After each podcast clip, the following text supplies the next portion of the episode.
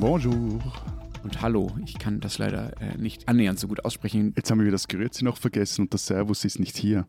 Was ist hier los? Alles durcheinander. Willkommen jedenfalls zur 203. Ausgabe unseres Transalpinen Podcasts. Heute nur mit äh, Lenz Jakobsen, Politikredakteur bei Zeit Online in Berlin. Und Matthias Daum, Leiter der Schweizer Ausgabe der Zeit à Zürich.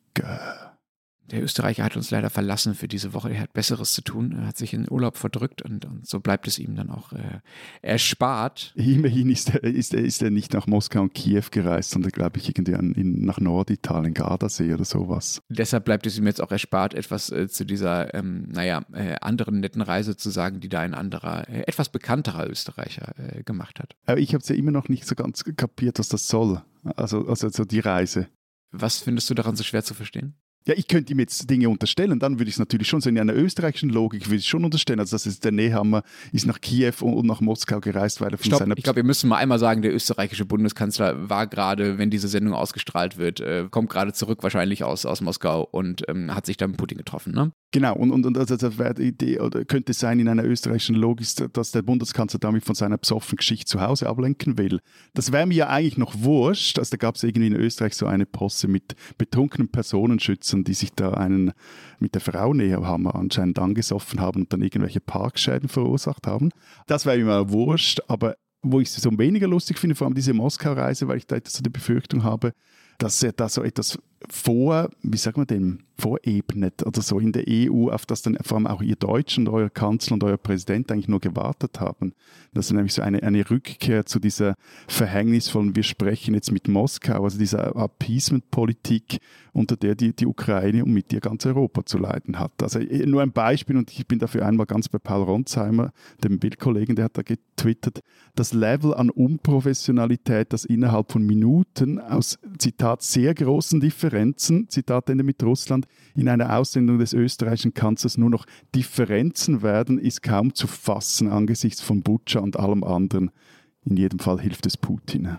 Nun ähm, können wir, glaube ich, nicht intensiver über reden, um den Österreicher dabei zu haben, aber ich sehe, du hast dich äh, schon warm gepöbelt für äh, unser äh, erstes Thema in dieser Sendung, über das wir beide reden wollen. Ähm, wir wollen nämlich zum einen reden über letzte Woche angekündigt, den deutschen Bundespräsidenten Frank-Walter Steinmeier und stellvertretend darüber, ähm, was eigentlich aus der deutschen Russlandpolitik so geworden ist und wie Deutschland mit seiner Schuld oder Verantwortung, je nachdem, wie man das nennen will, umgeht. Lass es uns Verantwortung nennen. Lass es uns Verantwortung Ah, du bist so nachsichtig, Matthias. Mal gucken, ob das was wird mit dem Streit. Nein, nein, nein, nein, nein, nein, es kommt dann schon noch klüppeldick, aber äh, lass es uns Verantwortung Und wir werden dann im zweiten Thema einmal über unser Verhältnis zu Frankreich reden, wo ja gerade der erste Wahlgang der Präsidentschaftswahl vorbei ist ähm, und wo ein sehr, sehr wichtiger für Europa, sehr, sehr wichtiger zweiter Wahlgang dann bald ansteht.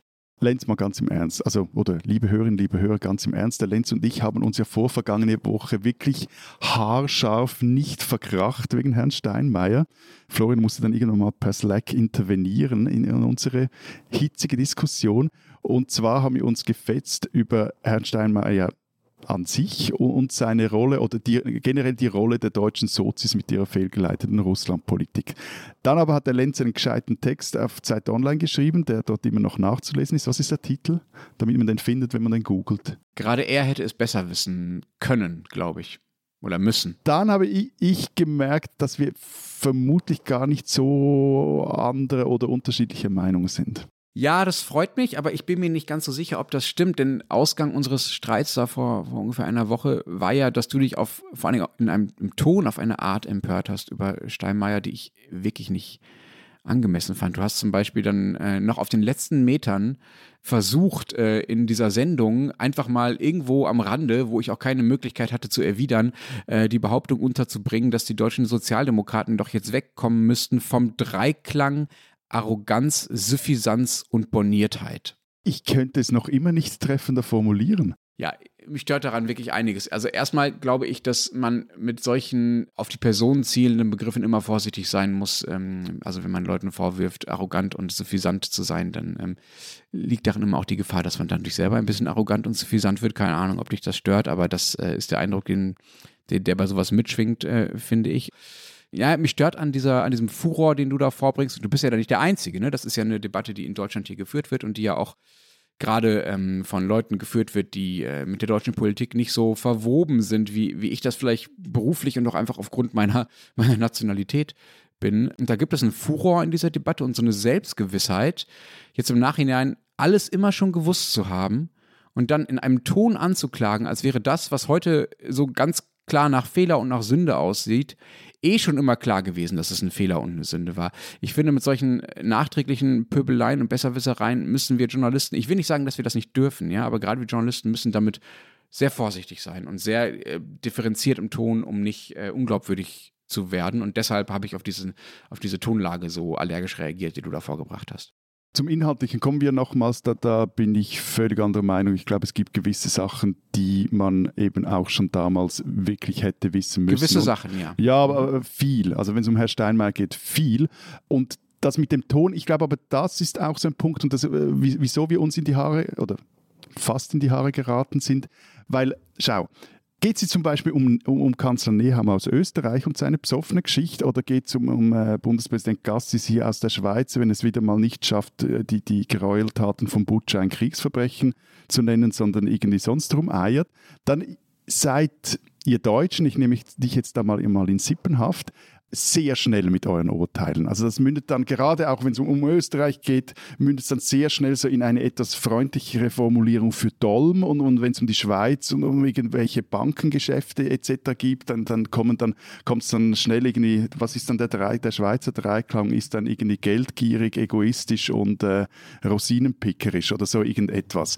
Aber wehe, Wehe, man tritt an eurem Herrn Bundespräsidenten zu nahe, also dem, dem Gralshüter der deutschen Demokratie, dem großen Versteher über die Parteigrenzen hinweg, dem Händereicher zwischen Ost- und Westdeutschland, dem Gräbenüberwinder in Schloss Bellevue, dem Großmeister des Salbungsvollen, dem darf man dann nicht zu nahe treten.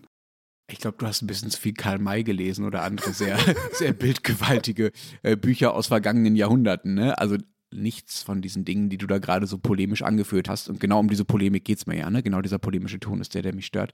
Nichts von diesen ähm, Bezeichnungen für Steinmeier habe ich je verwendet und verwendet, verwendet hier irgendjemand. Also niemand hat dir einen allzu großen Respekt vor Frank-Walter Steinmeier. Wir wissen alle, dass der vorher irgendwie mal Büroleiter bei Schröder war und Außenminister und da auch sehr viel Quatsch gemacht hat. Und äh, er wurde auch zu seiner Wiederwahl jetzt, sagen wir mal, nicht gerade groß gefeiert. So, also äh, da hast du, glaube ich, ein falsches Bild von der deutschen Autoritätshörigkeit. Und äh, naja, das zeigt halt so ein bisschen, wie du und wie andere da auch gerade vorgehen in, in ihrer Kritik an der deutschen Russlandpolitik, die es zu Recht geben muss. Ja, also ich bin sehr dafür, dass wir auch gleich nochmal im Kern darüber reden, was das Problem mit dieser Politik war und wer da genau welche Fehler gemacht hat. Und dass auch Steinmeier viele Fehler gemacht hat. Aber im Ton bastelst du dir halt einen Gegner, also in diesem Fall die SPD, die alles falsch macht und die Deutschen, die keine Kritik vertragen, hast du ja gerade sinngemäß gesagt, und natürlich ihren Präsidenten alle anhimmeln, die Deutschen. Und diesen Gegner gibt es in seiner Eindeutigkeit gar nicht. Es ist ein Strohmann, den du bastelst, um dann halt bequem draufhauen zu können. Und das finde ich dient halt einfach nicht der Erkenntnis. Und äh, zu deinem Bankerbeispiel aus der Schweiz. Ja, das stimmt wir sind dann schnell mit unseren Urteilen, aber wir haben auch ganze Sendungen über Schweizer Banker gemacht und zu Recht. Und ich habe daraus was gelernt. Und ich glaube, der Anspruch äh, nicht nur dieses Podcasts, sondern äh, der generell von Debatten auch zwischen unseren Ländern sollte ja sein, dass man versteht, warum die Dinge so gekommen sind, wie sie gekommen sind. Einerseits und dass man andererseits versteht, wie man da vielleicht auch jetzt rauskommen kann als Betroffener. Deshalb stört, mich dieser polemische Ton. Und ich bin äh, immer offen für eine Debatte darüber, was falsch gelaufen ist und äh, wie Deutsche auch ich, auch ich, ja, ich bin auch Deutscher und äh, habe mich auch nicht groß gewehrt äh, gegen diese diese Russlandpolitik mit ihrer Verantwortung umgehen sollten, aber bitte halt mit Erkenntnisinteresse. Aber jetzt lass uns mal diese Stilfragen äh, beiseite. Ja, ja, werden, ja. Wir, werden wir jetzt mal konkret. Also, ich meine, Steinmeier hat jetzt entweder hat dem Geschichtsunterricht gepennt oder er betreibt Geschichtsklitterung. Also er betrieb als Außenminister über Jahre eine Appeasement-Politik gegenüber Putin, gegenüber dem putinischen Russland, gegenüber einer immer brutaler werdenden Diktatur. Und das, obwohl er als Deutscher seit 38, 39 eigentlich wissen sollte, dass Appeasement hier nicht funktioniert. Erstens. Zweitens, er war blind gegenüber den Zusammenhängen zwischen innenpolitischer und außenpolitischer Radikalisierung von Putin, obwohl es auch für diesen Zusammenhang in der Geschichte auch oder insbesondere in der deutschen grauenhafte Beispiele gibt. Und er verneinte noch 2020 oder 21. 21. 21. Nord Stream 2, also diese Gaspipeline. Er verneinte, dass das ein geostrategisches Instrument gegen die Ukraine sei. Und er sagte stattdessen, Deutschland sei Russland seit dem Zweiten Weltkrieg besonders verpflichtet. Damit wiederum blendete er schamlos aus, dass die Wehrmacht und die SS nicht in Russland, sondern eigentlich in der Ukraine besonders brutal gewütet hatten. Und da sprechen wir jetzt nicht von irgendwelchen Dingen, die geschehen sind in der Zeit, wo man äh, Putin als einen Liberalen, als einen Reformer noch das Gefühl hatte, dass er das sei, sondern wir sprechen da von Dingen, die wirklich vor wenigen Jahren passiert sind. Hm. Du hast völlig recht. Also wie gesagt, in der Sache sind wir gar nicht so weit auseinander. Das finde ich auch alles äh, aus heutiger Sicht eine deutliche Verfehlung. Ich würde es nicht ganz so hundertprozentig sagen wie du. Ich würde nicht sagen, er war blind, äh, hast du zum Beispiel gesagt, gegenüber dem Zusammenhang zwischen innenpolitischer und außenpolitischer Radikalisierung. Ähm, ich glaube schon, dass er das gesehen hat darauf deuten auch einige Aussagen hin. Er hat das halt nicht wichtig genug genommen. Ne? Also er hat einfach nicht geglaubt und nicht, hat, hat das einfach nicht priorisiert, würde man vielleicht sagen. Auch Appeasement-Politik stimmt. Appeasement-Politik lässt sich halt immer dann im Nachhinein besonders gut als Appeasement-Politik bezeichnen, wenn der Krieg ausgebrochen ist. Dann weiß man nämlich, dass es Appeasement-Politik war. Das nur nochmal zum nachträglichen äh, Bescheid wissen. Aber insbesondere diesen letzten Punkt, ne, mit dem besondere Verantwortung äh, gegenüber Russland, aber nicht besondere Verantwortung gegenüber der Ukraine, das ist wirklich wirklich, wirklich fatal. Das eine ist ja, Putin äh, falsch eingeschätzt zu haben oder sich da äh, auch vielleicht zu eigenem Vorteil gerne auf ihn eingelassen zu haben. Das andere ist, dass Steinmeier auch nach ukrainischen Positionen gegenüber immer wieder sehr, sehr abschätzig auftrat. Also dem gegenüber, was ihm da in, in Kiew gesagt wurde, das hat er einfach nicht, nicht so wichtig genommen, wie das, was aus, aus Moskau kam. Und er hat beispielsweise auch, auch noch vor kurzer Zeit das als Säbelrasseln abgetan, wenn es darum ging, äh, dass die NATO auch nur darüber redet, ja, in dieser Region, also an der Ostflanke, wie es dann so schön heißt, äh, Manöver aufzuführen, Säbelrasseln, ja, nachdem Russland schon ein fremdes Land überfallen hatte. Nur noch kurz, also Steinmeier weiß ja auch, der wollte, dass die amerikanischen Atombomben aus äh, Deutschland abgezogen werden. Also das kam ja noch dazu. Also das äh, ist einfach, also wenn du ist blind, also ja, wenn er nicht blind war, dann, dann äh, eigentlich noch mhm. schlimmer. Lass uns doch einmal zu diesem Appeasement-Begriff ganz kurz kommen. Ne? Wenn, äh, das war über viele Jahre das war ja nicht Steinmeiers Sonderweg. Der hat sich das ja nicht alleine ausgedacht und gegen eine deutsche Mehrheit, die eigentlich die Ukraine retten wollte, durchgefochten.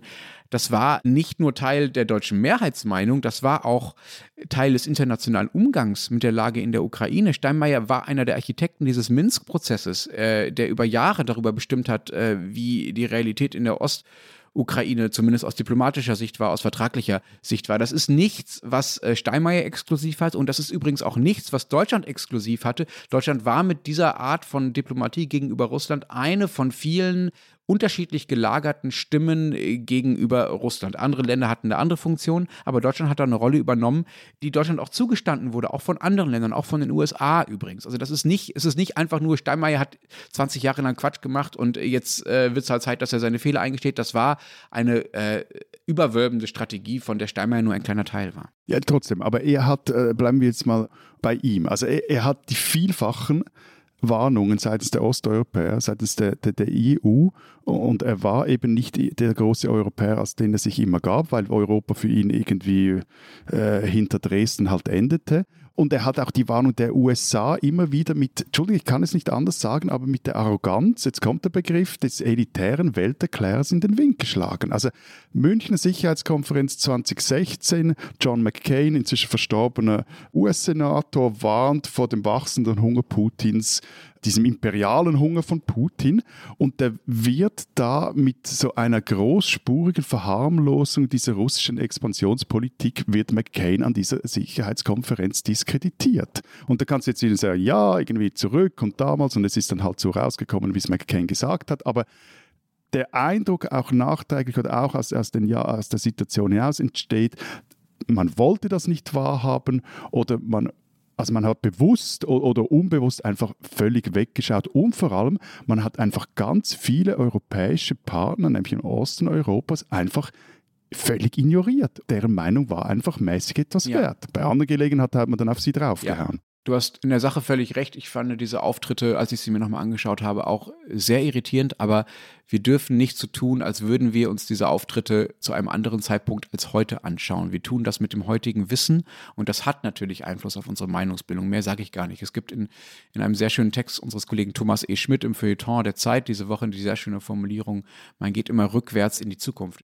Das heißt, man sieht immer nur das, was schon geschehen ist äh, und sieht nicht das, was vor einem passiert, wenn man sich durch die Zeiten bewegt. Das ist, klingt, ist, klingt nach einer totalen Floskel, Aber dahinter steckt ja auch die Erkenntnis, dass es in der Politik halt immer auch anders kommen kann. Es gibt nicht eine hundertprozentig klare Linie von Georgien 2008 äh, oder noch früher von Tschetschenien meinetwegen bis Butscha 2022. Es hätte anders kommen können. Nun kann man sagen, das, was Steinmeier da in den letzten Jahren gemacht hat, hat vielleicht nicht dazu beigetragen, dass es äh, anders gekommen ist, denn es ist ja nicht anders gekommen, aber man kann auch nicht sagen, es war irgendwie alles absehbar. Das magst du sozusagen für eine äh, elfenbeinturmhafte äh, Feinschmeckerei halten. Ich glaube, dass es entscheidend ist dafür, wie man heute darüber redet, was falsch gelaufen äh, ist. Ich würde für jeden Moment der deutschen Russlandpolitik behaupten, dass eben nicht schon klar war, äh, was Putin machen wird. Ähm, es gibt diese unvermeidbare Linie eben nicht. Und ja, müssen wir halt, also lass uns darüber reden, welche Fehler gemacht wurden, aber lass uns nicht so tun, ähm, als wäre alles so glasklar, wie es uns heute scheint.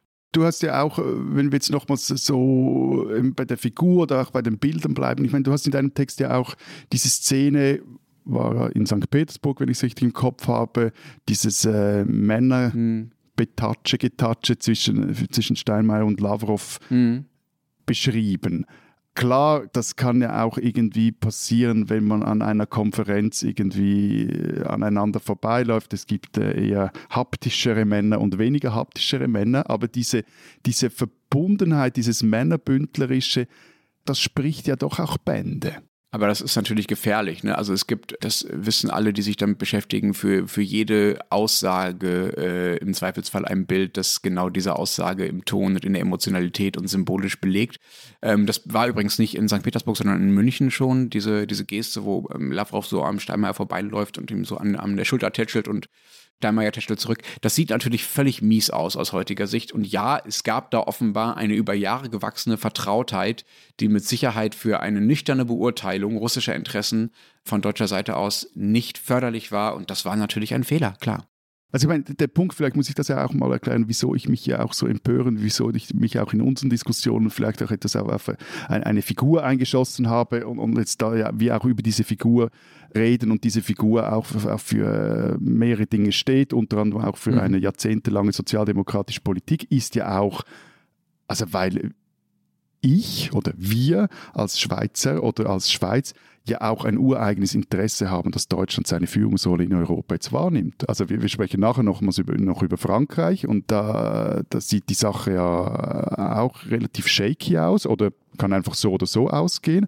Aber Deutschland als größtes EU-Mitglied, wo man merkt, hey, da, da, wird einfach diese eben neudeutsche Leadership nicht übernommen, weder von und auch mit dieser Vergangenheit, wo man sich dann schon fragt, hey Freunde, was habt ihr eigentlich jetzt auch vor mit diesem Kontinent? Und am Schluss sind wir ja auch jetzt als kleine Schweiz auch abhängig von dem, was die Großen auf dem Kontinent machen. Also da stellt sich für mich zum Beispiel auch eben die, die, diese Frage, ja, wie sehr oder wieso wird er auch bis jetzt also zumindest subkutan immer noch so an diesem sozialdemokratischen Narrativ vom Wandel durch Handel festgehalten? Wieso äh, habe ich immer wieder auch den Eindruck, die Interessen der deutschen Wirtschaft werden extrem hoch gewertet? Also ist das nicht ja, also nehme ich auch Wunder, wie du das siehst. Ich, ich, ich habe da einfach ein schlechtes Bauchgefühl. Ich glaube, das sind zwei verschiedene Dinge. Ähm, die Interessen der deutschen Wirtschaft äh, werden hoch gewertet, weil es, also da geht es ja um die Sanktionsfrage letztlich, also um Gaslieferungen aus Russland, weil die Interessen der deutschen Wirtschaft hier ja nicht sind, oh Gott, oh Gott, kriegen wir ein halbes Prozent äh, Einbruch beim Bruttoinlandsprodukt, sondern es geht tatsächlich darum, stehen ganze Chemiestandorte still, gibt es deshalb bestimmte Produkte nicht, die woanders gebraucht werden. Da geht es um einen Strukturbruch denn die Ökonomen das in der deutschen Wirtschaft, ähm, der Folgen hätte, die nicht irgendwo nur in Büchern stattfinden, sondern ganz konkret viele, viele, viele Menschen in die Arbeitslosigkeit stürzen könnten und Inflation treiben und so weiter. Das ist also schon, da steckt ein echtes, relevantes Interesse hinter, was nicht heißt, dass ich gegen die Sanktionen unbedingt wäre, aber das ist, das, das würde ich für legitim halten. Das andere ist das Wandel durch Handel. Ich nehme nicht wahr, wie du gesagt hast, dass das subkutan tatsächlich noch äh, wichtig genommen wird. Ich glaube, das ist vorbei. Ich glaube aber auch, das war ja keine deutsche Erfindung und auch keine abgedrehte Idee deutscher Sozialdemokraten der letzten 20 Jahre, sondern das ist der, also über Jahrzehnte der Kerngedanke westlicher Außen- und Geopolitik gewesen. Interdependenz schafft Frieden. Wenn man mit Leuten in Austausch steht, dann haut man sich nicht gegenseitig auf den Kopf, weil man in irgendeiner Form aufeinander angewiesen ist. Das ist der, der Gedanke gewesen. So, da gibt es ganze, es gibt ganze Denkschulen, Theorieschulen, den International Relations dazu, ne? Also Funktionalismus, der darauf aus ist, dass wenn man in einem Bereich zusammenarbeitet, man auch im nächsten Bereich automatisch zusammenarbeitet, weil die Kosten für die Zusammenarbeit dann geringer sind. Will nicht in die Details gehen, aber das ist, also das ist ein Gedanke gewesen, der war zentral für die westliche Geopolitik. Das kann man halt nicht Steinmeier anlasten, ehrlich gesagt. Ich, ich, würde jetzt da sogar noch zur Verteidigung auch der deutschen Sozialdemokratie sagen, dass der erste, der Erdgasröhren nach Russland geliefert hat, das war Adenauer oder waren ja seine Leute. Also das geht ja so weit noch zurück. Trotzdem mhm. noch, noch eine Frage, die sich mit mir bei Steinmeier äh, auch stellt. Also wie, wie, siehst du eigentlich seine Herkunft aus diesem niedersächsischen Schröder-Klüngel? Also er war da ja nicht Vorzimmerchef, sagen Büroleiter mhm. bei Schröder, oder? Ja, und Kanzleramtschef sogar dann später, ne? Also bei Schröder ist es ja so, also der, der ist ja, der, der hat sich einfach korrumpieren lassen und, und, lässt sich zahlen von den Russen und seinem Kumpel Putin. Wie, wie, wie ist das bei, bei, bei Steinmeier? Also wurde und wird der durch die Interessen dieses Schröder-Klüngels gesteuert? Nein, also äh, dafür gibt es keinen konkreten Hinweis, dass äh, Schröder quasi eine Standleitung zu Steinmeier hat und äh, da die Befehle durchgibt, die er wiederum per Standleitung aus Moskau erhält. Also so einen direkten Zusammenhang, äh, da würde ich gar nicht erst anfangen, darüber zu raunen, äh, ob er sich da hat korrumpieren lassen. Aber er hat sich ja auch nicht bis jetzt wirklich von seinem Kumpel Gerd distanziert oder, oder den mal öffentlich in die Pfanne gehauen. Ja, zumindest nicht in so einem Ausmaß, wie, wie, das, wie das angemessen wäre, da würde ich dir recht geben. Und natürlich sind solche Verbindungen prägend, also für eine politische Karriere. Die beiden haben über Jahrzehnte eng zusammengearbeitet. Der war immer auf, der, auf den Reisen dabei, wenn Schröder Putin besucht hat. Natürlich wird das Einfluss darauf gehabt haben, wie er selber mit Russland umgegangen ist. Ich glaube, das ist, das würde ich nicht Korruption nennen, das ist einfach, äh, sagen wir mal, ähm, Einflussnahme oder Prägung, ja. Und ich würde hier noch einmal ganz gerne, also äh, wir reden ja nicht nur über Steinmeier, wir reden ja auch über grundsätzliche Dynamiken, die es gerade in Deutschland gibt. Ne? Und ich verstehe schon, dass du wütend auf Steinmeier bist. Und wie gesagt, du, er hat ja auch in der Sache massive Kritik verdient. Aber seine Politik war in manchen Bereichen völliger Konsens im Westen. Ne? Und sie war immer mehrheitsfähig in Deutschland. Ich meine, es gab noch 2019 ein Viertel der Deutschen, die bei Putin an einen effektiven Präsidenten gedacht haben. Ein, ein, Zyniker, ein, Zyniker könnte jetzt sagen, bei gewissen Dingen ist er effektiv, aber leider bei den falschen. Genau, das ist doch genau Ausdruck dieses, der, der zynischen Russlandpolitik. Genau darum geht es doch, ja. Es gab eine Mehrheit, die äh, die Beziehungen zu Russland genau zu der Zeit, die du gerade skandalisierst, also ungefähr 2019, ne? also nachdem die Krim schon annektiert war und es einen Krieg in der Ostukraine gab, die die deutschen Beziehungen zu Russland für völlig richtig hielten. Und wenn sie gefragt wurden, ob sie äh, wollen, dass Deutschland eher enger oder weniger eng mit Russland zusammenarbeitet, dann war immer ein größerer Teil dafür, bitte noch, noch enger mit Russland zusammenzuarbeiten. Ja? Also das ist die Realität, aus der heraus Steinmeier Politik gemacht hat und die Steinmeier selbst vertreten hat. Und es gab übrigens auch äh, immer wieder Mehrheiten dafür, die Sanktionen gegen Russland wegen der Krim-Annexion und den, dem Eingreifen in der Ostukraine ähm, aufzuheben. Mehrheiten in der deutschen Bevölkerung dafür. Und du erinnerst dich vielleicht, dass ich, äh, als wir vor wenigen Wochen über das Verhältnis unserer Länder zu Russland gesprochen haben, versucht habe, diese besondere Nähe zu erklären, äh, die, Deutschen, die die Deutschen ja. zu Russen haben. Und auch diese Ignoranz gegenüber allem, was dazwischen liegt. Ne? Also im Prinzip gibt es Deutschland und Russland und die Länder dazwischen, die existieren nicht so wirklich, sondern sind quasi Einflusszonen. Ne? Und all das findet man halt bei Steinmeier wieder und man findet es aber auch in der deutschen äh, Bevölkerung als Mehrheitsmeinung wieder bisher. Jetzt, jetzt lasse ich mich auf, oder begebe ich mich auf sehr dünnes Eis, weil die Schweiz diese Sanktionen äh, nach der Krim-Annexion 2014 ja nicht mitgetragen hat. Und, und, es geht hier auch überhaupt nicht irgendwie um, äh, eine schweizerische Selbstgerechtigkeit zu pflegen. Wir kommen wir später in dieser Sendung auch noch auf die, dieses Thema zurück. Und die Schweiz hat hier auch noch gröbere oder noch nicht gröbere, hat auch große Fehler gemacht. Die wiegen halt teilweise etwas weniger schwer, weil das Land zehnmal mal kleiner ist. Aber trotzdem. Matthias, es ist, es ist völlig okay, wenn wir einfach mal 20 Minuten nur über deutsche Schuld reden. nein, nein, nein, nein, nein, nein. Nein, aber das, das, das, ich, ich, ich, will mehr, mehr sagen, dass die Schweiz in Bezug auf Russland oder die Außenpolitik der Schweiz, wenn es jetzt den eine gab, andere große äh, blinde Flecken hatte. Der Punkt aber ist hier doch auch, von wo führst du? Also führst du als Außenminister von hinten und schaust irgendwie, ja, was wollen die Leute? Und ich, ich mache so plus minus so Politik. Oder, und das wäre eigentlich meine Erwartung ein, an einen äh, gescheiten Außenpolitiker, sage ich. Als Schweizer, an einen gescheiten Außenminister, dass man hier in der Lage ist, auch von vorne zu führen. Also zu antizipieren, was hier passiert, zu sehen, was hier passiert, auch äh, bis zum gewissen Grad auch aus der eigenen Geschichte zu lernen. Und zu merken, hey, wir müssen hier auch eine, eine Politik vielleicht ändern. Vielleicht, ja, das geht jetzt nicht mehr so, wie wir es gemacht haben. Also da finde ich schon diese Erklärung, ja, kann ich bis zu einem gewissen Grad nachvollziehen, dass diese Position mehrheitsfähig war. Mhm. Okay, aber gleichzeitig ist mein Anspruch, und das ist ja wurscht, ob jetzt das deutsche, Schweizer oder österreichische Politikerinnen und Politiker sind, dass die einfach auch etwas mehr noch im Blick haben als die durch Meinungsumfragen abgefragte Bevölkerung. Hm. Ist natürlich beides, ne? Also Politik ist immer beides. Darauf mit dem zu arbeiten, was an Meinung da ist und trotzdem äh, nicht einfach nur das zu tun, worauf sich eh schon alle geeinigt haben, klar. Aber, aber also jetzt kurz vor unserer ersten geplanten Sendung oder uns, unser, unserem Rencontre, das wir da hatten, hat sich dann Steinmeier trotzdem noch entschuldigt. Nimmst du ihm das ab? Naja, er hat es ja nur getan, weil er dazu gezwungen wurde. Ne? Also Andrei Melnik, der ukrainische Botschafter, hat ihm ja äh, einfach tagelang angegriffen, massiv angegriffen. Und er hat von einem Spinnennetz gesprochen, das Steinmeier ge gesponnen hat in der Russlandpolitik bis heute. Und ich glaube, ähm, dass er das schon ernst meint und dass er wirklich da, naja, das klingt jetzt so emotionalisierend, dass er wirklich darunter leidet dass er da Dinge falsch gemacht hat.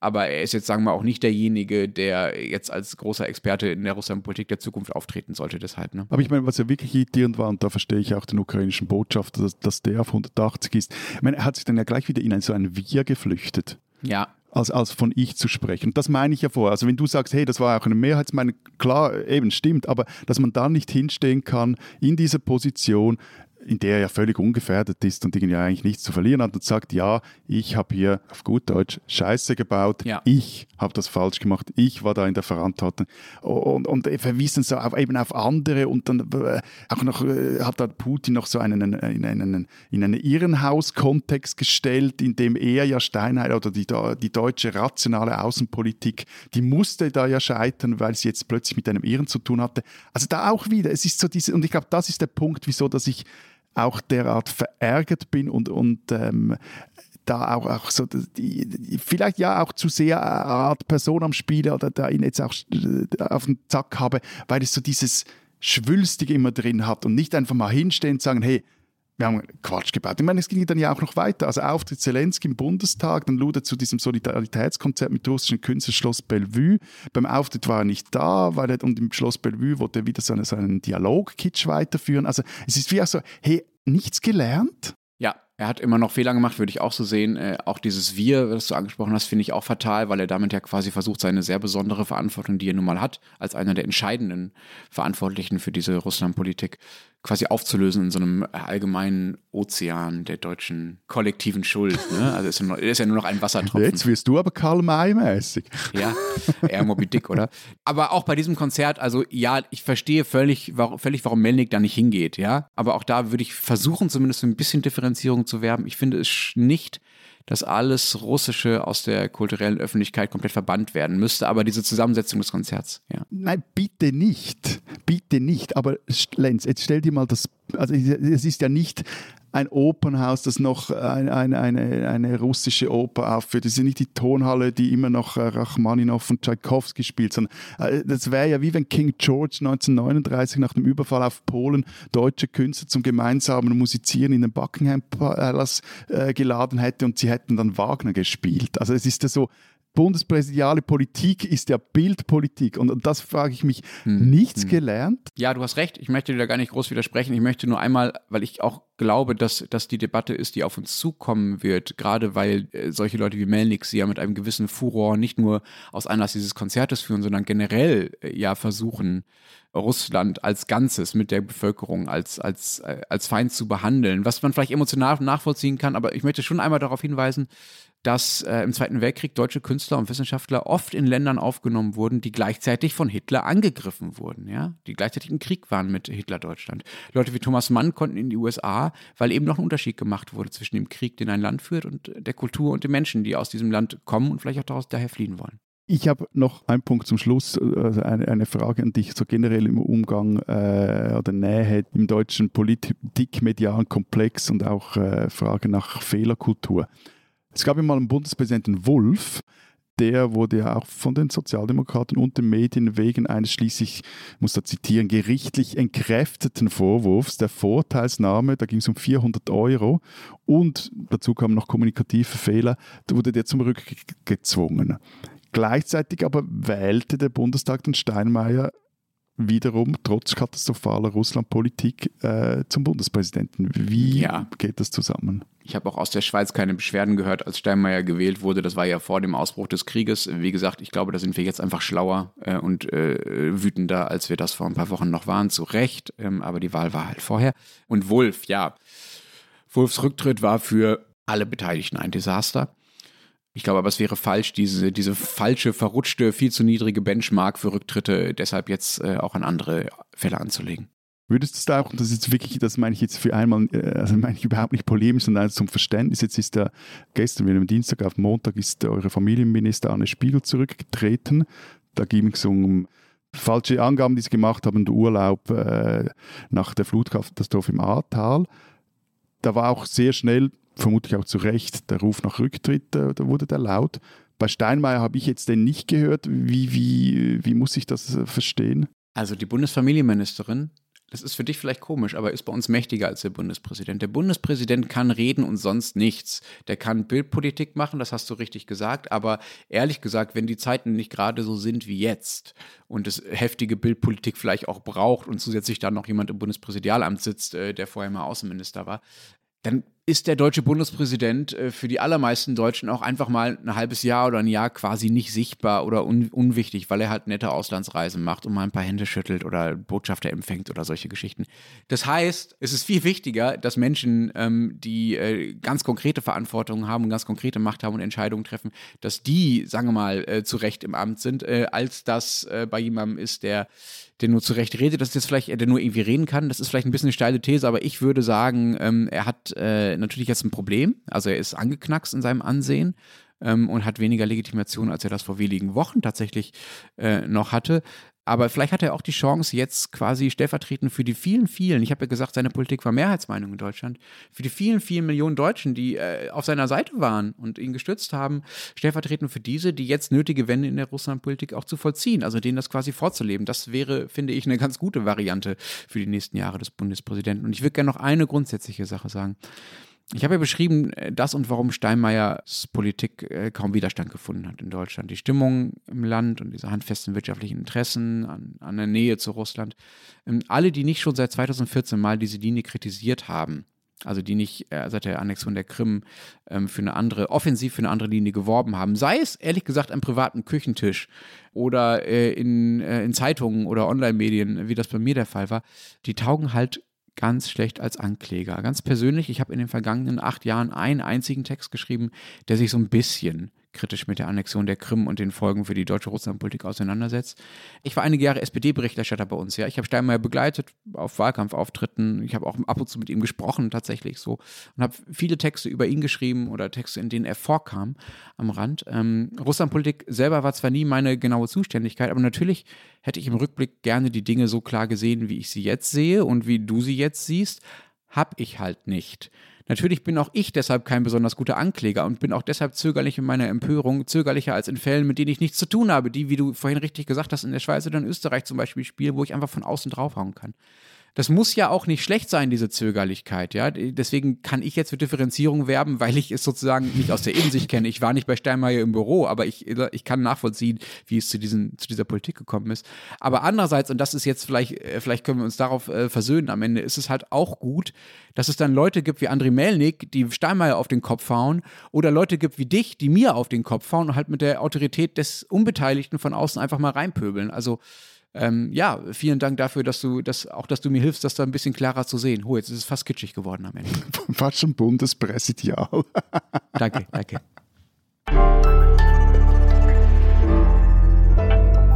Diesen Schweizer sollten Sie kennen. So, Jetzt ist wieder Zeit für die Selbstkritik. Alexander Studhalter wurde in Luzern, Schweiz, in einer Unternehmensfamilie geboren und hat sich ein Vermögen im postsowjetischen Raum oder Russland im Bereich Private Equity aufgebaut. So steht es auf der Seite der Studhalter International Group. Und all das müsste eigentlich hier in diesem Podcast nicht wirklich interessieren, aber Herr Studhalter ist halt noch mehr. Er pflegt nämlich enge Beziehungen zum russischen Investor und Senator Suleiman Kerimov.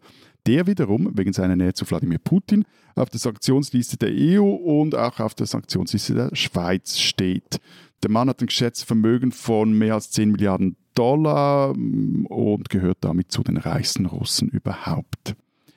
Er war jung und ich war jung, als wir uns 1995 zufällig in Moskau kennengelernt haben, erzählte Stutthalter kürzlich der NZZ. Ich habe damals in Russland Personal Computer, also PCs, verkauft und war froh über jeden guten Kontakt. Nun, viel interessanter als das Geschäftsmodell des Schweizers im postsowjetischen Russland sind die Deals, die er im Namen seines Freundes in der Schweiz abgezogen hat. Darüber berichtete dieser Tag der Tagesanzeiger. Die Spuren führen unter anderem ins Studio eines älteren Tätowierers in Luzern oder zu einem Mittepolitiker in einer kleinen Luzerner Gemeinde. Der, also dieser Mittepolitiker, sagte, sein Engagement sei ein, Zitat, Freundschaftsdienst für Stutthalter gewesen.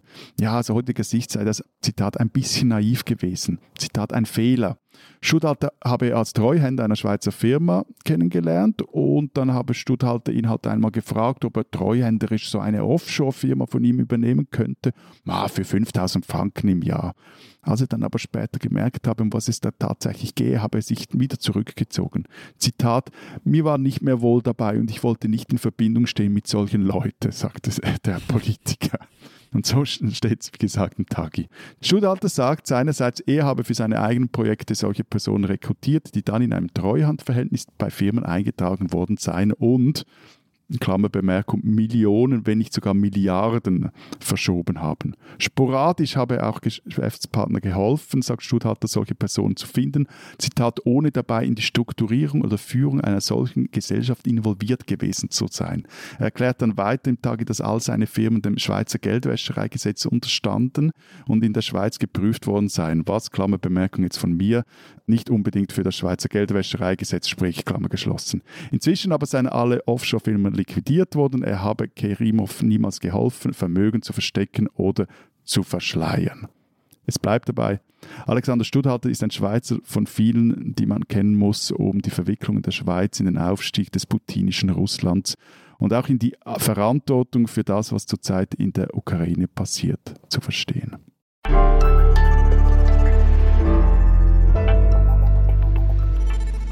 So, Matthias, äh, wir reden über Frankreich und das ist jetzt deine Chance, äh, mit deinem Standortvorteil äh, zu punkten und mit deinem Französisch anzugeben. Sous le soleil. Ich wusste, dass du auch das in einer in, in, im Pathos tun wirst, ja. Ganz ehrlich, ich habe gestern mir den Abend damit verbracht, ob ich noch irgendeine passende Rede eines französischen Präsidenten finde, die ich jetzt hier zitieren könnte. Und am lustigsten für ein Nachäffen oder eine Imitation wäre ja, ein, äh, wär ja Jacques Chirac gewesen. Schaut mal YouTube-Filme von Jacques Chirac, wenn, etwas, äh, wenn Sie etwas Französisch verstehen. Egal, was man von Ihnen als Politiker hält, aber diese Intonation, cher compatriote, das Französisch, es ist einfach großartig und ich kriege immer Lachkrämpfe, wenn ich den sehe. Ich kann das ja deshalb schon nicht schauen oder nur wegen der Intonation schauen, weil ich einfach quasi kein Französisch verstehe. Ich muss hier auch ehrlicherweise bei diesem Thema trennen zwischen meinem äh, persönlichen Frankreich-Bezug und dem vieler anderer Deutscher. Das ist nämlich ein großer Unterschied. Ich selbst bin anders als viele andere Deutsche mit Frankreich gar nicht so richtig warm geworden. Wieso denn? Naja, ähm, vielleicht, weil ich einen tyrannischen Französischlehrer hatte. Das wäre die naheliegendste Erklärung. Ja gut, also mein Lieber, meine Mutter ist Französischlehrerin, also du, du kannst jetzt da nicht rumjammern. Äh, sie war bestimmt eine völlig andere Französischlehrerin und herzallerliebst. Und wenn sie mich unterrichtet hätte, wäre ich wahrscheinlich schon längst ausgewandert zu Jacques Chirac. Nein, äh, ich, es liegt natürlich nicht nur am Französischlehrer. Also vielleicht liegt es daran, dass Frankreich mir immer gleichzeitig irgendwie unzugänglich und dann aber auch nicht besonders äh, interessant vorkam, ehrlich gesagt. Das klingt vielleicht gemein, vielleicht ist es das auch, aber ich gehöre einfach nicht zu den frankophilen Deutschen, von denen es ja viele, viele gibt. Ähm, ich habe auch die Erfahrung gemacht, dass man sich irgendwann entscheiden muss, welche anderen Länder man sich dann doch ein bisschen intensiver interessiert. Und da fand ich andere Länder, also Italien, Türkei beispielsweise, Georgien, einfach immer reizvoller äh, als Frankreich, obwohl es ja so nah dran war. Ich bin ja in Nordrhein-Westfalen aufgewachsen, von da ist es ja nicht weit nach Frankreich. Ne? Du hast doch einfach mal gepanschten Beaujolais getrunken und seitdem magst du diese Froschfresser nicht. Ich habe tatsächlich mal auf einer Ferienfreizeit Zelten irgendwo in der Nähe von Bordeaux mich eine Woche lang, weil alles andere so unfassbar teuer war, von so Minzsirup von so französischem ernährt.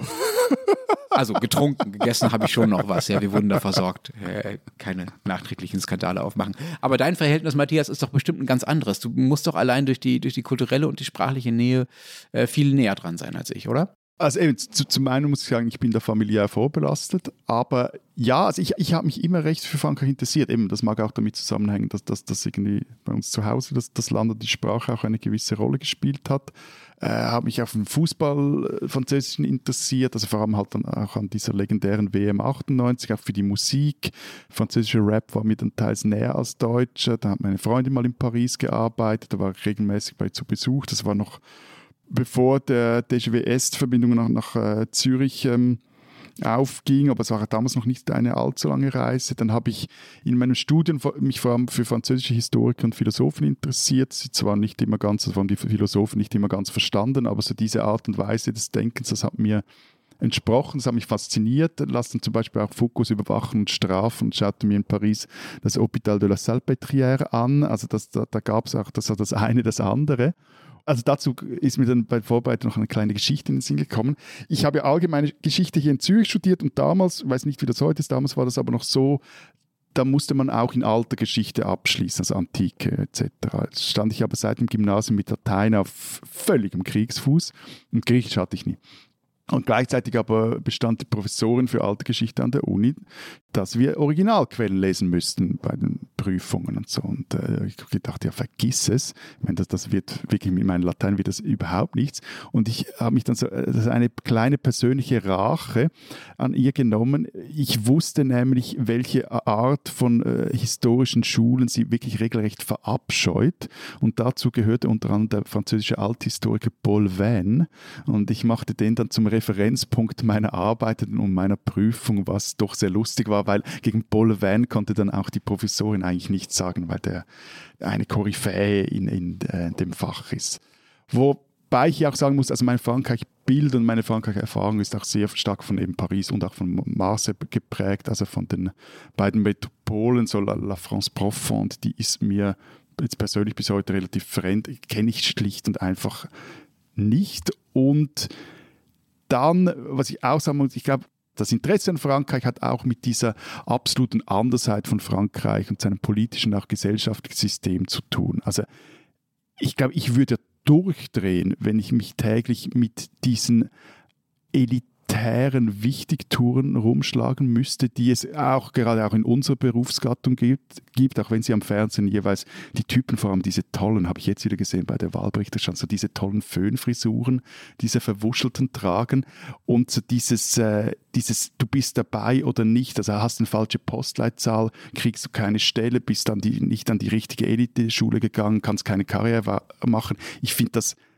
grauenhaft, ganz im Ernst, aber so aus einer gewissen Distanz und vor allem Nicht-Betroffenheit hat es so etwas Exotisches, das vielleicht auch etwas anziehend ist. Ich möchte an dieser Stelle keine Diskussion über die soziale Durchlässigkeit äh, der Schweiz anfangen.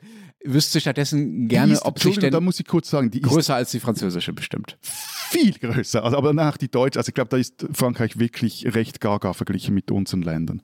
Ist denn die Schweiz quasi äh, in, in, in, kulturelle Einflusszonen aufgeteilt? Kann man das so sagen? Also je nach Sprachregion ähm, äh, ist auch die jeweilige, das, die Kultur des jeweiligen, äh, sagen wir mal, Landes, aus dem die Sprache kommt oder wo die Sprache auch gesprochen wird, muss man, glaube ich, fairerweise sagen, äh, bestimmen? Kann man das so sagen? Also das, das, das Einflusszonen, das klingt jetzt so geopolitisch gefürchtig, aber wenn wir, ich will jetzt da nicht große historische Wolken schlagen, aber das war im 20. Jahrhundert ein Riesending. Also während des Ersten Weltkriegs zog es so die Deutschschweizer stark zu Deutschland, zum Kaiser, die, die äh, Westschweiz, ähm, die Romandie zu, zu den Franzosen. Gab da auch diese berühmte Rede von Karl Spitterler, dem äh, Literaturnobelpreisträger über den neutralen Standpunkt der Schweiz oder den Schweizer Standpunkt. Und da war ein großes Ding, wie hält man dieses Land zusammen. Und im Zweiten Weltkrieg, ganz vereinfacht gesagt, war zum Beispiel diese ganze geistige Landesverteidigung, die da aufgezogen wurde, die wurde aufgezogen, weil man sich auch bewusst war,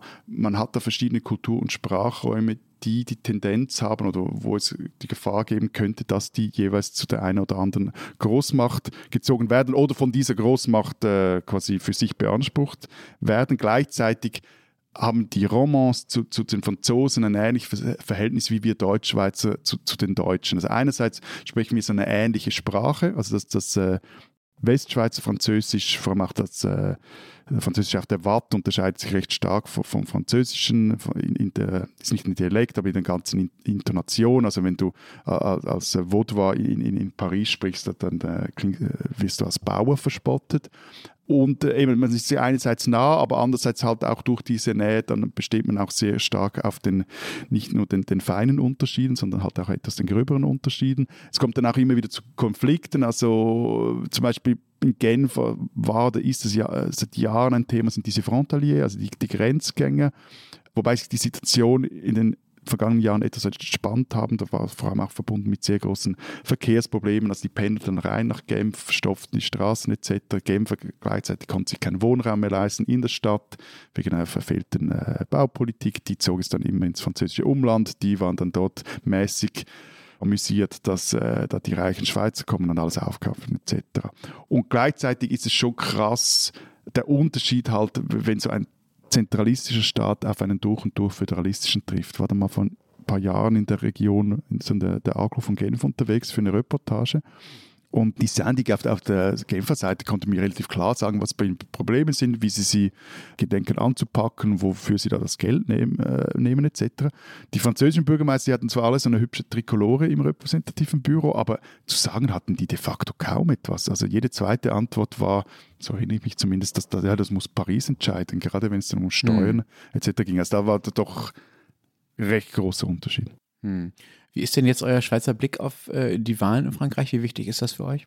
Ja, mit den äh, gespannten Erwartungen, was da auf uns zukommt, äh, recht doch verhältnismäßig große Berichterstattung für das, dass ja eigentlich kein richtiger Wahlkampf stattfand. Macron hat sich da ja eigentlich äh, ausgeklinkt.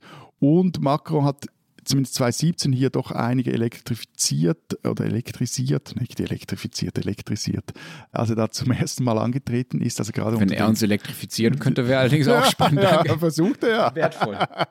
Le Nucléaire. Nee, gerade unter den Grünliberalen gab oder gibt es auch zahlreiche Anhänger auch von ihm. Also dieses Nidroit Nigauche, das hat auch in diesen Kreisen verfangen. Also ich finde es faszinierend, wie selbstverständlich du jetzt äh, immer wieder worteweise ins Französische verfällst. Ich glaube, man muss, es gibt immer noch Menschen, die so schlecht Französisch sprechen wie ich, also nicht rechts, nicht links, oder? Genau, ich kann mich endlich mal wichtig machen. Und alle Französischlehrerinnen und Französischlehrer werden mir dann meine, äh, meine Fehler per Mail unter die Nase reiben. Aber also jetzt in der Deutschschweiz wird deutsche Politik viel intensiver verfolgt als die französische. Westschweiz ist das aber anders. Also dort ist das eigentlich das Ähnliche, eben wie wir deutsche Politik verfolgen. Jetzt hier aus Zürich, Bern, Basel verfolgt man französische Politik aus Lausanne oder, oder Genf. Und gleichzeitig sind die Unterschiede beim politischen System jetzt halt in Bezug auf Frankreich doch nochmals größer. Also das kannst du nicht miteinander vergleichen. Also jetzt auch dieses Zermalmen des äh, auch die Sozialisten oder der Republikaner, das ist bei uns nicht vorstellbar. Und, und gleichzeitig, was aber interessant zu beobachten ist, was passiert, wenn in einem Land die politischen Extreme derart stark werden, auch zur Linken. Das kennen wir bei uns ja mäßig. Also ich meine, diese France Insoumise von äh, Jean-Luc Mélenchon und das Rassemblement National von Le Pen, die unterscheiden sich ja vor allem in einem Punkt, nämlich der Xenophobie. Aber Abschotten, dieser Interessennationalismus, das, das teilen ja beide. Und, und Mélenchon ist ja auch ein latenter Antisemit. Also, hm. Aber ich meine, für euch muss das ja noch ein viel größeres Ding sein. Also Frankreich ist ja euer wichtigster Partner. EU, funktioniert der EU, hängt daran, was jetzt da passiert am 24. Ja. Ja, ja, das ist tatsächlich wichtig. Und ich glaube, wenn äh, der Krieg in der Ukraine nicht wäre, dann ähm, wäre das hier noch äh, viel deutlicher das bestimmende Thema. Ähm, bisher ist es noch nicht so wirklich, glaube ich, in der ähm, breiten äh, Öffentlichkeit angekommen, wie viel an dieser Wahl äh, hängt, auch ganz spezifisch für Deutschland. Und was die Partnerschaft angeht, man kann das sehr gut beispielsweise an Annalena Baerbock sehen, der Außenministerin. Die wurde im Wahlkampf, sie wollte ja Kanzlerin werden, gefragt, wohin denn ihre erste Auslandsreise gehen würde. Und dann hat sie gesagt, sie wird nach Brüssel fahren, einfach weil dort die EU sitzt und weil sie sehr, sehr auf europäische Einigkeit in der Außenpolitik äh, setzen würde und weil das einfach ihre, ihre erste Priorität wäre. Wo ist sie dann hingefahren, als sie Außenministerin wurde? Nicht nach Brüssel, sondern nach Paris. Da sieht man, da sieht man, was für eine Macht diese, ja, ich will das nicht Traditionen und denn Tradition klingt so, als äh, wäre, wäre das nicht mehr inhaltlich begründet. Das ist ja noch inhaltlich begründet. Also die Achse Paris, Berlin ist für ganz Europa die wichtigste Achse, die es gibt. Das Verhältnis Deutschland zu Frankreich ist das wichtigste, das es gibt in Europa. Bei aller Bedeutung, die Osteuropa mittlerweile hat, allein ökonomisch, aber auch einfach von den Einwohnerzahlen her, vom Stimmrecht, von allem, entscheidet das darüber, äh, wie, es, wie es weitergeht mit der EU. Äh, es ist so, wenn Deutschland und Frankreich sich nicht einig sind, passiert nichts in Europa. Punkt. Daran hat sich auch nichts geändert über all die vergangenen Jahre. Und es gibt so viele Einrichtungen, die diese deutsch-französische Achse stärken. Deutschland und Frankreich waren ja mal Erbfeinde. Also das ist nichts, was irgendwo mal abseitig in einem Buch stand. Das war tatsächlich die offizielle Definition quasi. Ja, die Franzosen sind unsere Erbfeinde. Und das hat sich schmerzhaft geändert, vor nicht mal 100 Jahren logischerweise, ähm, sondern erst nach dem Zweiten Weltkrieg. Da war wirklich sehr viel kaputt und da hat man mit sehr viel Einsatz sehr viel repariert. Also die deutsch-französische Beziehung ist auch sicherlich die Beziehung, die am ehesten von der deutschen Westbindung profitiert hat. Es gibt jetzt deutsch-französische Jugendwerke, es gibt äh, deutsch-französische Parlamentariertreffen, es gibt eine gigantische deutsch-französische Aussöhnung und kein anderes Land ist für Deutschland so wichtig äh, wie Frankreich. Das kann, man kann das für eine gewisse Schieflage halten, weil vielleicht Polen langsam mal aufholen müsste. Aber momentan ist das noch so und äh, man kann das, man kann es gar nicht überschätzen, wie wichtig diese, diese Beziehung ist. Aber wieso habt ihr den Macron so, so, so schmerzlich hängen lassen in den letzten Jahren? Aha, ja, ja. Ich sehe schon, du setzt deine Tradition aus, der, aus dem ersten Thema fort und versuchst, äh, alle deutschen Schwachstellen der letzten Jahrzehnte in einer Sendung aufzuarbeiten. Also Freundschaft heißt ja nicht, dass man seine Interessen aufgibt, ne? Also erst rechtlich in der internationalen Politik. Aber ich würde dir recht geben, dass gerade die europapolitischen Vorstöße, die Macron ja sehr, sehr äh, früh gemacht hat nach seinem Amtsantritt, in Deutschland quasi in so eine Art Merkelsches Loch gefallen sind die beiden waren einfach auch in ihrem Auftreten und ihrem, ihrer politischen Kultur, für die sie standen, viel zu verschieden. Das hat auch was mit den Wahlsystemen zu tun. Ne? Also der französische Präsident ist unglaublich mächtig. Die deutsche Kanzlerin ist halt, okay, Chefin der Exekutive, aber hat immer eine Koalition unter sich, mit der sie sich abstimmen muss und so weiter. Also Macron war einfach irre umtriebig von Anfang an, hat von oben herab versucht umzubauen die EU und auch sein Land. Und Merkel hat fast immer gebremst oder sehr langsam manövriert, oft nur das gemacht, worauf sich eh schon alle geeinigt hatten. Wir hatten das gerade schon im ersten Teil dieser äh, Sendung. Und Deutschland ist halt bildlich gesprochen einfach gemütlich sitzen geblieben, weil es halt so gemütlich war, als Macron aufgesprungen und losgelaufen ist. Ich sag's ja im Stich gelassen. Aber letzte Frage noch. Wie groß ist eure Angst vor einer Präsident Le Pen? Ich glaube, die Angst wird sich erst manifestieren rund um den zweiten Wahlgang in anderthalb Wochen. Einerseits ist unsere Angst, glaube ich, sehr, sehr groß, ähm, weil Le Pen ist eine offene Deutschlandhasserin, das sagt sie so die EU wäre gelähmt, was für Deutschland auch deshalb fatal wäre, weil sie die EU braucht, um ihr eigenes außenpolitisches Selbstverständnis ausleben zu können, nämlich friedlich zu gestalten und nicht mit Waffen und so weiter. Dafür braucht sie die EU, sonst ist ja auch ist Deutschland auch zu klein. Das wäre fatal. Ähm, aber so richtig angekommen ist die Möglichkeit in der deutschen Öffentlichkeit noch nicht, dass Le Pen gewinnen, gewinnen kann. Ehrlich gesagt, der Krieg hat das bisher überlagert und momentan kann ich mir jedenfalls noch nicht so richtig vorstellen, wie die deutsche Regierung und auch die deutsche Öffentlichkeit auf einen Sieg von Le Pen reagieren würde. Das wäre mit Sicherheit, mit Sicherheit der größere Schock als äh, die Trump-Wahl 2016. Denn ehrlich gesagt, äh, die Amis finden viele Deutsche eh schon irgendwie immer chronisch suspekt. Wir haben über den deutschen Anti-Amerikanismus ja schon mal ausführlich geredet. Und die Franzosen, die findet man halt nicht suspekt, mit denen findet man sich befreundet. Das wäre fatal, wenn Le Pen gewinnen würde. Auch für das Selbstverständnis vieler Deutscher. Mon Dieu.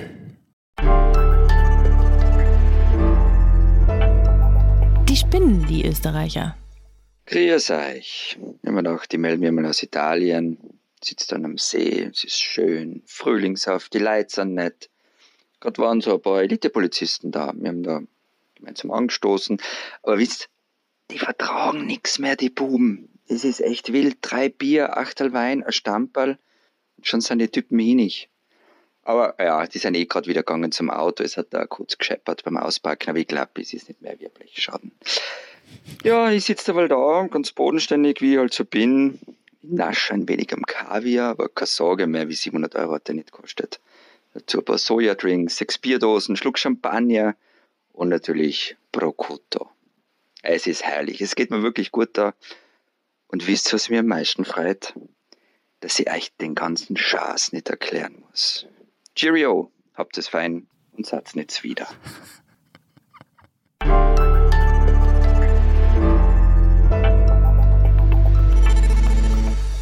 Das war es diese Woche bei der äh, bilateralen Ausgabe unseres äh, normalerweise trilateralen Transalpinen Podcasts. Nächste Woche hören wir uns nicht. Nächste Woche sind wir nämlich tatsächlich einfach mal alle im Urlaub äh, und werden äh, deshalb keine Aufnahme äh, stemmen können. Aber übernächste Woche sind dann in einer wieder neuen Besetzung Florian und ich wieder da und Matthias hat Pause. Mal schauen, was wir uns ausdenken, um dir einen reinzuwirken in seiner Abwesenheit. ähm, vielleicht sagst du uns doch, was in der Zeit Schweiz steht diese Woche? Wir haben diese Woche eine Geschichte über 50 Jahre Kinder der Landstraße. Das war dieses sogenannte Hilfswerk, das Jenischen in der Schweiz die Kinder wegnahm im Namen des Staates. Und wenn Sie wissen wollen, wenn ihr wissen wollt, was in Deutschland los ist und wie es mit der deutschen Russlandpolitik weitergeht, äh, Rest der gedruckten Zeit aus. Zeit lesen oder natürlich Zeit online. Ich äh, fange schon an zu brabbeln und höre deshalb jetzt hier auf und sage bis in zwei Wochen. Au revoir.